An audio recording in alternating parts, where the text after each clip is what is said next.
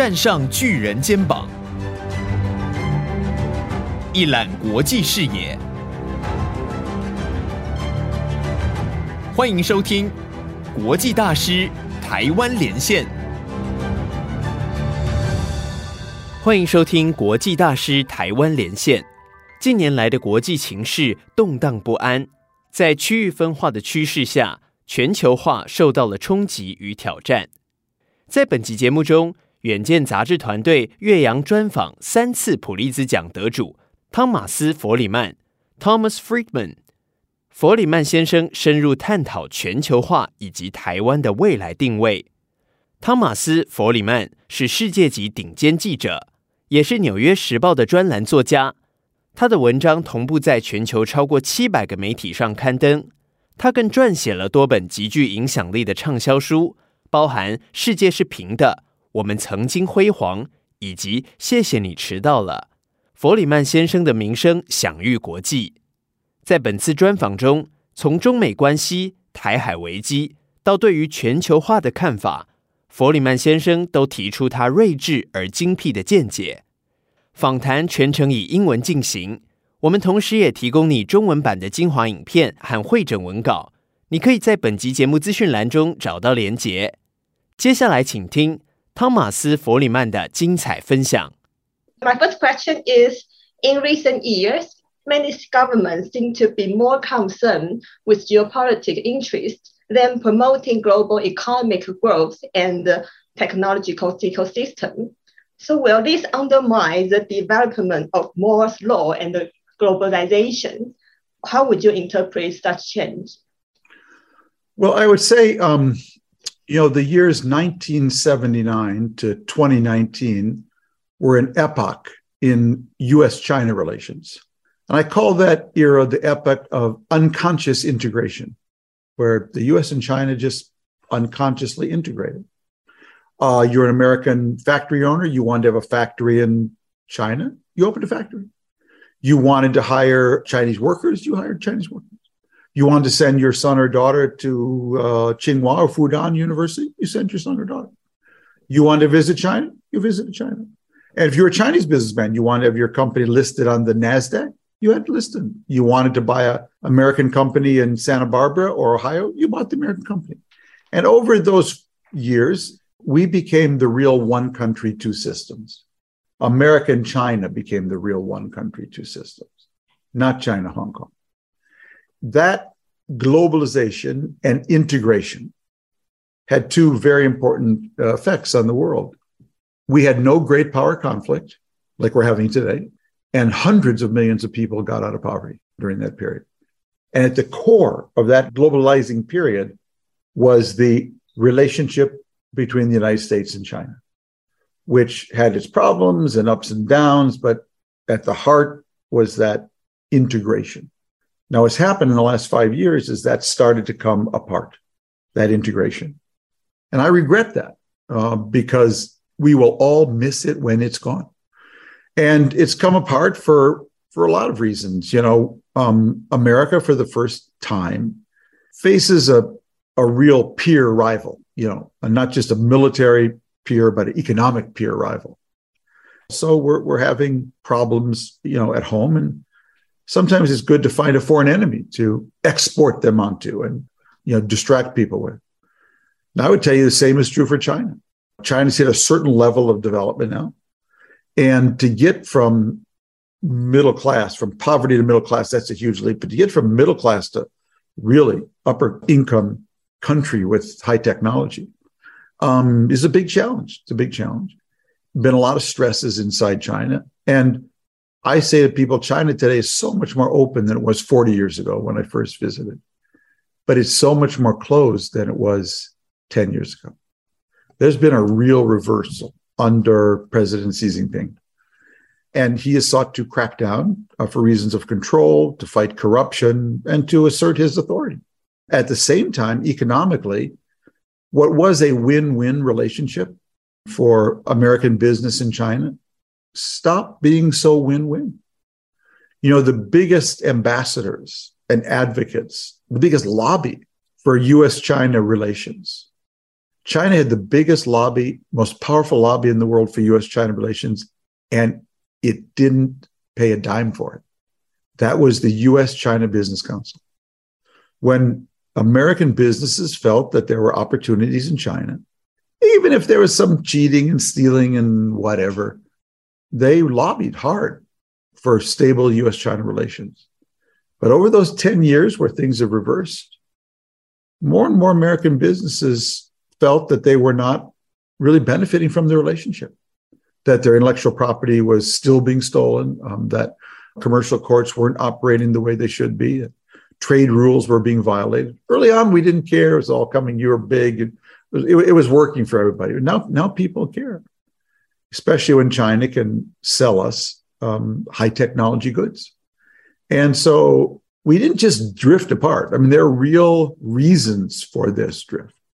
And as I've said before, I think President Xi and President Biden should have a phone call every Friday morning, every Friday morning, because we are the two most powerful global economies and really the two most powerful countries in the world now.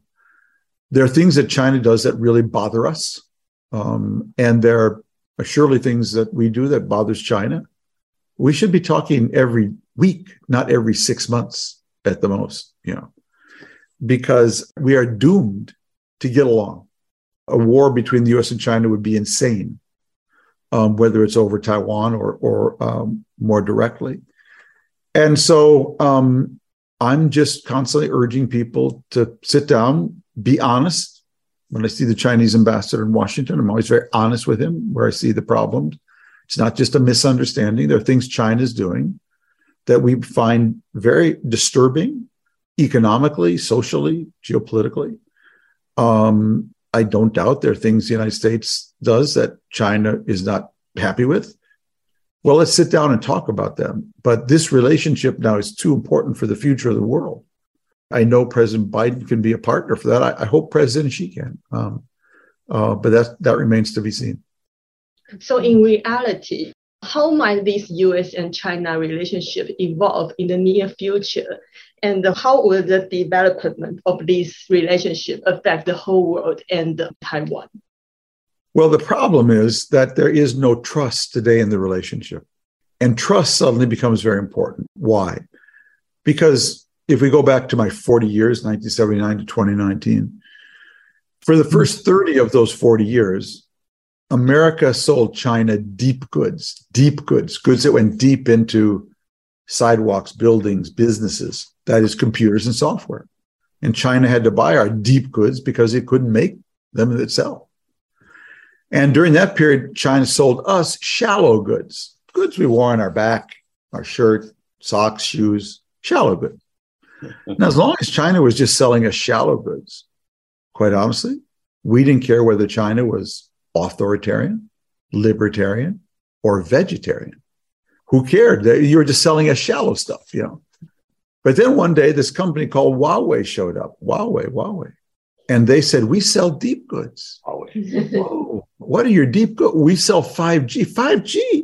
Mm-hmm. You're the best 5G company in the world, and you're in China? And what would you like? We said to Mr. Huawei. He said, Well, we'd like to be in the chatbot in your bedroom. We'd like to be deep inside your system. And we said, whoa, whoa, whoa, whoa, whoa, whoa, whoa. When we were just buying your shallow goods, it didn't matter then that we didn't have shared values and trust between us. It was shallow stuff. But now that you want to sell us deep goods, the absence of trust in the relationship is a huge problem. And until we can restore some level of trust, where we say to China, okay, we're not going to let Huawei everywhere, but we're going to let Huawei wire Montana. And we'll see after five years how you do. It. If you do well, we'll let them do Idaho or Colorado. Well, that we need to be looking for ways to build trust between one another because right now it doesn't exist at all. And that's what I would be doing. In August, you published a column in the New York Times, and you mentioned that Taiwan will not be more secure and more prosperous after Nancy Pelosi's visit as the situation in the Taiwan Strait becomes increasingly intense after her visit, what would be your advice to Taiwan government and its people now? You know, I've said this before in Taiwan. Um, everyone knows Taiwan's one of my favorite countries, and I've been visiting there for many years. And so much has changed in Taiwan over the 30, 40 years since I first visited. There's just one thing that hasn't changed your geography. Your geography hasn't changed. You're still a tiny island off of mainland China. And people who forget their geography can get in trouble. You are small, your neighbor uh, is very big. Uh, it makes claims on your sovereignty. And all I'm saying is that every day that Taiwan remains a thriving economy and independent, for me, is a good day. And that's all I would be focusing on if I were Taiwan and not looking to poke the bear, you know, um, because you never know when the bear is just going to swipe you with his paw. Low key, quiet. If we are arming Taiwan, we should continue to arm Taiwan. But um, every day that the bear doesn't take a whack at you is a good day. Don't go looking to poke the bear. That was my message to Nancy Pelosi, which she received. May I inject one point here? Said the Tom. For the time being, at least the United States government or the White House has been quite active trying to promote Taiwan more or less quasi-independent state. And right. right. And every step like this, of course, irritates the other side. People in Taiwan are happy because this is what we like to wish to have that. So how would you recommend to have trust with China, not with the United States, with China? Seeing you're a big country, you know, and ours is sort of not really to be independent, but to have right. more autonomy. You think that's reasonable somehow? We can negotiate with them. And you, as an international respected journalist, why can't you write a piece for that? but you're the first one from Taiwan. So, you know, that's something that you are better judges of how to manage your relationship with mainland China than than I am. You're there, you speak the language, you know the culture, you know. Um, uh, my only contribution is to say, you know, we're going through a very stressful time for mainland China. Not a time to poke the bear. Be cool, keep doing your thing, having the best chip companies in the world. Um, I would just focus on that and just kind of stay out of politics. Mm-hmm. You know, there's a joke about um, this man who was sentenced to die by the king, and the king called him to his court, and the man says, "You know, Your Highness, if you will delay my death sentence for a year, I can teach your horse to sing." So the um, uh, the king said, "Okay, that sounds great. I'll give you a year." So the man went back to his cell and he told his cellmate, I, I just got a year reprieve. So how do you do it? I, I promised the king within a year I teach his horse to sing. We said, You can't teach the king's horse to sing. The guy said, Well, I, all I know is in a year, maybe the king will die. Maybe I'll die. Maybe the horse will sing. So that, that would be my foreign policy for Taiwan. You know what I mean? Every day you're independent, you're making very good use of it and who knows, a year, two, five years, maybe the horse will sing, um, and uh, or maybe the bear will sing, and and um, uh, that's what I would be focused on. I wouldn't be looking for trouble, because trouble will find you. You are small, and your neighbor is very big. Thank you. So just a few days ago, a delegation from German Parliament visited Taiwan, and we might welcome more how might this kind of visit bring real benefit to Taiwan? You know, I really don't.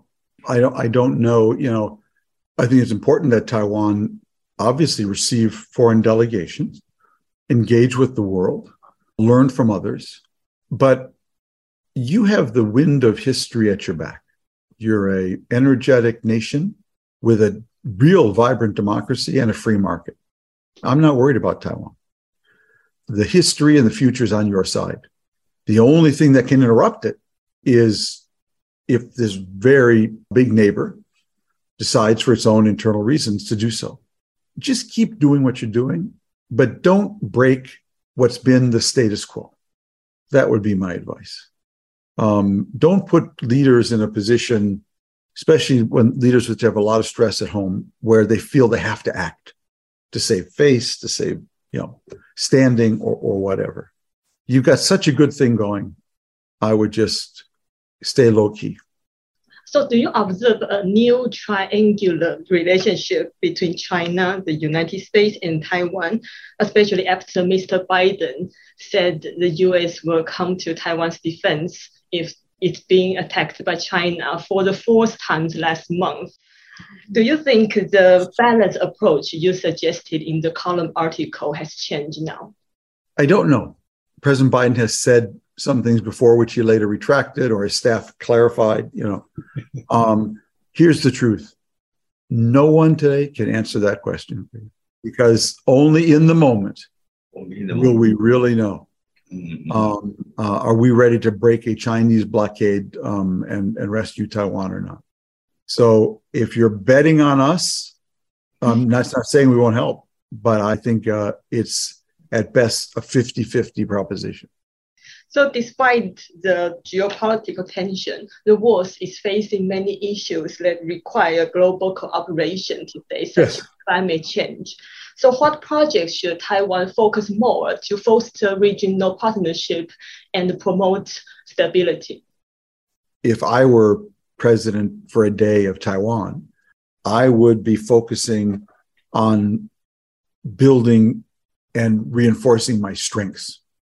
Uh, Taiwan is the single greatest chip making country in the world, thanks to Taiwan Semiconductor, TSMC. I would be looking for areas where I can reinforce my global leadership to make myself indispensable for the global economy. So that every day that mainland wakes up, looks over at Taiwan and says, nah, not today. right? That's what you want for the next 500 years. Nah, not today. Okay. And never give this big neighbor the excuse to say, we have to today. Just as you said, but uh, because the global supply chains and the open markets are also under some pressure. So, what's the most pressing risk you perceive for Taiwan situation? Well, Taiwan, if we take TSMC, we have to ask a very basic question. Taiwan is a barren rock in a typhoon laden sea with 22 and a half million people. And you have the greatest semiconductor company in the world on a barren rock in a typhoon laden sea. Only 22 million and a half people. And you have built the most sophisticated and admired chip maker in the most sophisticated and important area of 21st century growth processing power. Now, wait a minute, wait, wait, wait a minute. Taiwan's a barren rock in a typhoon laden sea. And across the straits, I, I, think I can see it on a clear day. Uh, there it is, yeah. Mainland China with 1.3 billion people who spent billions of dollars trying to make semiconductors as good as the people who speak the same language, shared history for many years, share the same culture, eat the same food, and China cannot make semiconductors as good as those very same people culturally as them living on the barren rock in the typhoon laden sea. Now, how is that possible? Because TSMC, the secret of TSMC is trust. It's trust. And my teacher, Dov Seidman, likes to say trust is the only legal performance enhancing drug. Oh my gosh, when there's trust in the room, you can jump so high. It's like jumping off a hard floor. When there's no trust in the room, it's like trying to jump off a desert. Mm-hmm. Now, the reason TSMC is so successful is because every one of the most advanced electronics companies in the world, Qualcomm, Apple, Intel, trust T R U S T, trust TSMC with their most valuable designs. And they know if they give TSMC those designs that it will not steal them, it will not share them, it will produce up to their level, it will manufacture up to their level.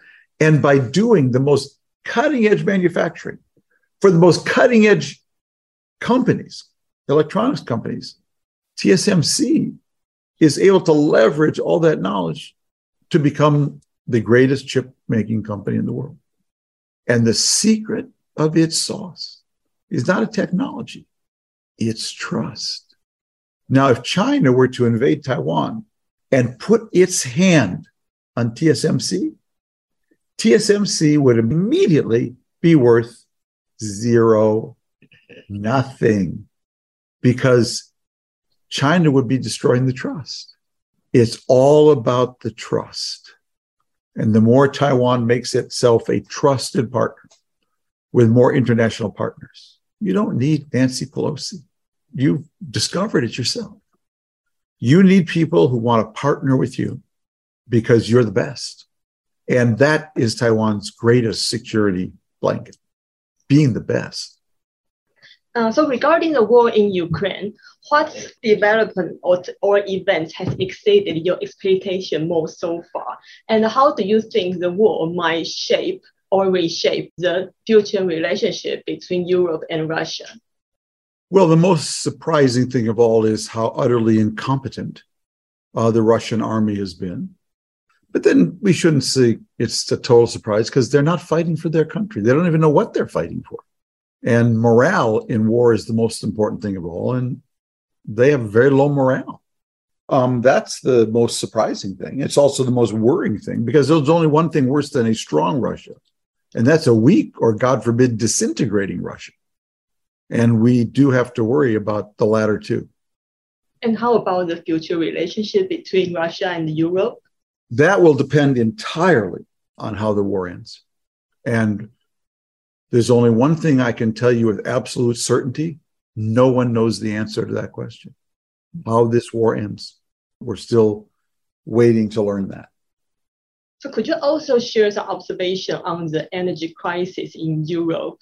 In your opinion, what's the most uh, major challenge for Europe mm, when they're moving towards the sustainable future? Well, the most important challenge is to understand that we don't need a Green New Deal. We need a green transition. And we need to make that transition as fast as possible. There are two things you can get wrong when you're making a transition. One is not to start. Oh, I said we're going to start tomorrow. You know, well, tomorrow, you know, tomorrow. And the other is to think that once you start, it's one day and you're done. Europe's transition to clean energy will have to be a long process of introducing more wind, more solar, more hydro. You know, at the same time, though, maintaining a certain amount of natural gas because some days the wind doesn't blow or the sun doesn't shine, and we still don't have batteries powerful enough to store up all that energy. So the big question is that it, it's how can you um, keep your eye on trying to build a low carbon economy, but understanding you can't just get rid of oil um, and natural gas, or, or let alone nuclear, overnight. You need to be constantly maintaining those as you are moving into the new green technologies. And you actually have to work quite closely with the oil and gas industry to make sure people have supply so they don't have to choose between heating and eating. You also have been a long time observer of globalization. So I wonder how do you evaluate the potential of Web3 as a possible governance structure? And to what extent can technology help to deal with the global inequality? Um, good questions. I don't know enough about Web3, you know, to be honest, um, to be able to give you a particularly intelligent answer. All I know is anyone who says globalization is over uh, is not paying attention because globalization is not just about trade. Economists think we own globalization. If trade is up, the world's globalizing. Trade is down, the world's not globalizing. No, no, no. Globalizing and globalization is about the ability to act globally. And today, more and more people have the power to act globally and be impacted by global events. So um, the world's actually flatter than ever in that sense. What we are doing now is an act of globalization. We are both acting globally. Me by answering your questions all the way to Taiwan as if you were sitting next to me, and you asking me questions all the way to Washington as if I was sitting in your studio. That's globalization too. It's the ability to act globally. And what is new is just how many people can now act globally as long as they have a smartphone. So globalization is alive and well. It may get reshaped. We may see more nearshoring than offshoring at a distance, so more to Mexico, Indonesia, or Malaysia, or India. We may see that. But um, the idea that we'd all just retrench and go home, first of all, that would be a disaster. And second of all, I don't think it's going to happen. One last question for you. Uh, I read your book. Thank you for being there. I really like it. And Thank you, you. you actually you mentioned that we are in an age of acceleration. But you know, is a your last book. But I just wonder, do you still believe today would we are still in the age of acceleration or actually not? I don't know. Very good question. We are actually in the age of acceleration, amplification, and democratization. So I've widened my aperture. More and more people have access to tools like Zoom that are improving at an accelerating rate and amplifying our power and democratizing it with a small d, sharing it with more and more people. That's why I say we're in the age of acceleration, amplification, and democratization. And what we are doing right now is a manifestation of that.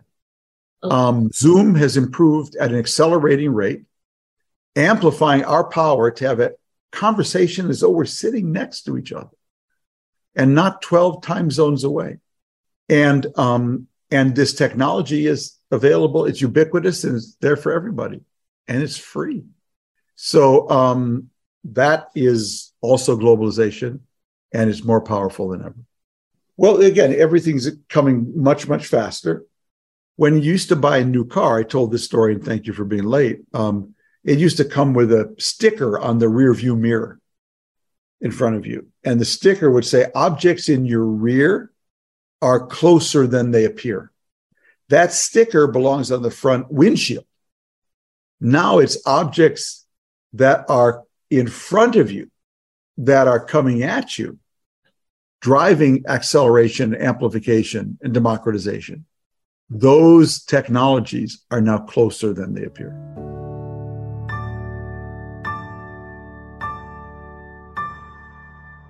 感谢你收听国际大师台湾连线。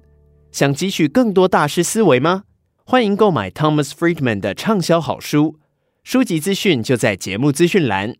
如果你喜欢我们的节目，鼓励你现在就订阅一号课堂频道，给我们五星好评并留言，让更多人听到我们制作的优质节目。国际大师台湾连线，我们下次见。